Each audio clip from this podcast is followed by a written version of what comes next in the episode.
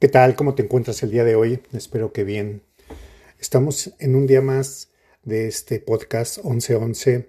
Quiero hablarte el día de hoy de, del amor, como hemos venido manejando los podcasts anteriores.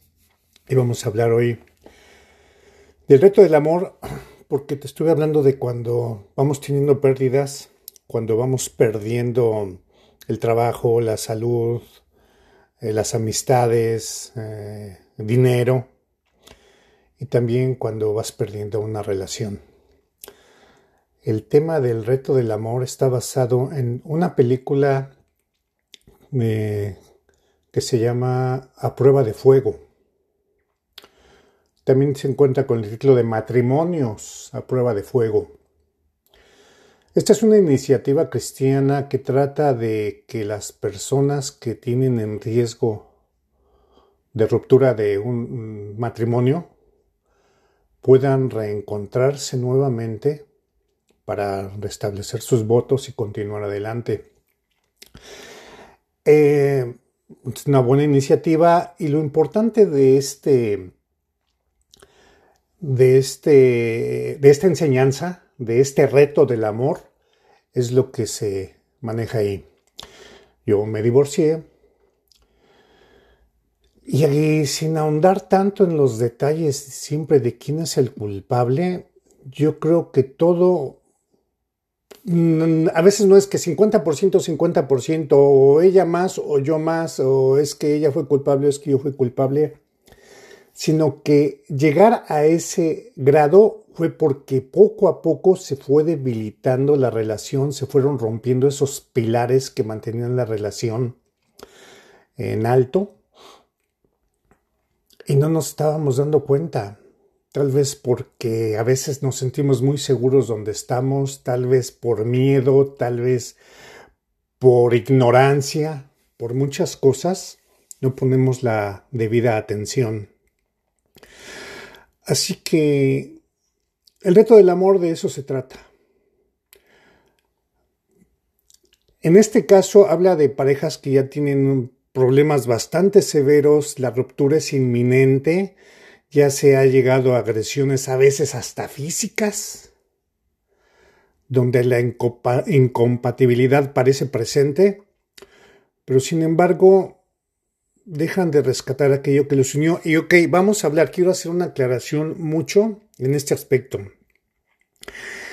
en que el amor es un el amor, estamos hablando aquí del amor romántico, del de, pareja. E, es un sentimiento que, que no, no es, o sea, yo no puedo obligar a mi pareja a que lo sienta, ni mi pareja me puede obligar a mí a que lo sienta.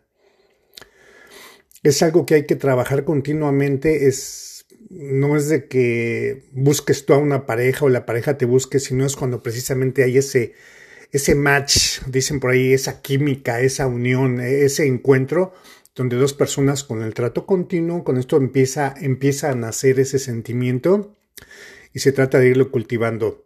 Porque tristemente podemos hablar de relaciones que se han dado no por, no por amor, sino por cualquier otro tipo de conveniencia. Últimamente está muy en boga la cuestión de la realeza, donde los matrimonios se daban por conveniencia desde mucho antes, ¿no? Que, que tu, siendo de la realeza, tu hijo o hija tenía que casarse con alguien en la realeza y eran matrimonios, digo, pactados entre, entre los padres. Hay novelas de la India donde se cuenta lo mismo. Ahí no es realeza, pero simplemente un señor quiere casar a su hija con alguien porque le conviene. Y lo hacen. Y a la fecha eh, oímos mm, pláticas de nuestros abuelitos, ¿no? Donde igual hay mujeres que por salirse de una casa de, de violencia, de, de transgresiones continuas, pues deciden irse con el primero que les ofrece matrimonio aunque no lo quieran. Vamos a dejar eso de lado porque desgraciadamente a la fecha se siguen dando. Aquí estamos hablando de esos matrimonios, de esas parejas que realmente fueron, fueron unidas por, por un amor que nació entre ellos y que de repente todo se empieza a derrumbar. Así que la prueba del amor trata de eso. Si no has visto la película y te interesa el tema, te invito a verla y ahí verás también el reto del amor. Incluso puedes descargar el, libro. Eh, por si te interesa, lo puedes descargar directamente en Google. Nada más lo pides así como el reto del amor PDF y lo puedes descargar. Yo lo trabajo como herramientaria y ahorita te explico de qué manera. Porque no se trata de que leas el libro, veas la película y empieces a resaltar las cuestiones que, en las que está cayendo tu pareja y quizás lo que tú deberías hacer y bueno, y que solo con eso va a haber una solución. No, se trata de un trabajo continuo. El reto del amor son únicamente 40 días y hay cosas que fui descubriendo de, de esa película, de ese tema, de ese libro, que yo, muchos errores que cometí. Lamentablemente cometí muchos errores a una frase que dice un personaje de ahí que, que yo me la, me la aplico a mí mismo, que dicen, son cosas de las que no me siento orgulloso, de las que a veces ni quisiera uno hablar. Pero si las si hablo de que cometí errores, se trata de eso, de reconocer lo mal que está uno como persona, como, como parte de ese, de ese conjunto de, de matrimonio que es una pareja, un hombre, una mujer, lo mal que está uno a veces y todo el daño que vamos ocasionando. Yo hice mucho daño y quizás lo que sucedió fue consecuencia de lo mismo. El daño que me hayan hecho ya era simplemente una reacción a lo que venía sucediendo. No terminó, no hubo un feliz término en mi caso. Tuve acercamiento a este reto del amor quizás demasiado tarde. Pero sin embargo es algo que se puede seguir teniendo. Tan es así que yo empecé a aplicar el reto del amor con pues con mi expareja, con la mamá de mis hijos, con otras personas, porque no es nada más para que lo, lo mantengas eh, de manera doméstica en casa, sino puedes extenderlo hacia los demás. Y entonces ya también el trato con, con, tu madre, con tus hermanas, con tus amigas, hablando del sexo opuesto, pero también empiezas a ver con otros hombres que puedes mantener una, una relación eh, eh, pues, más cordial, más afectiva.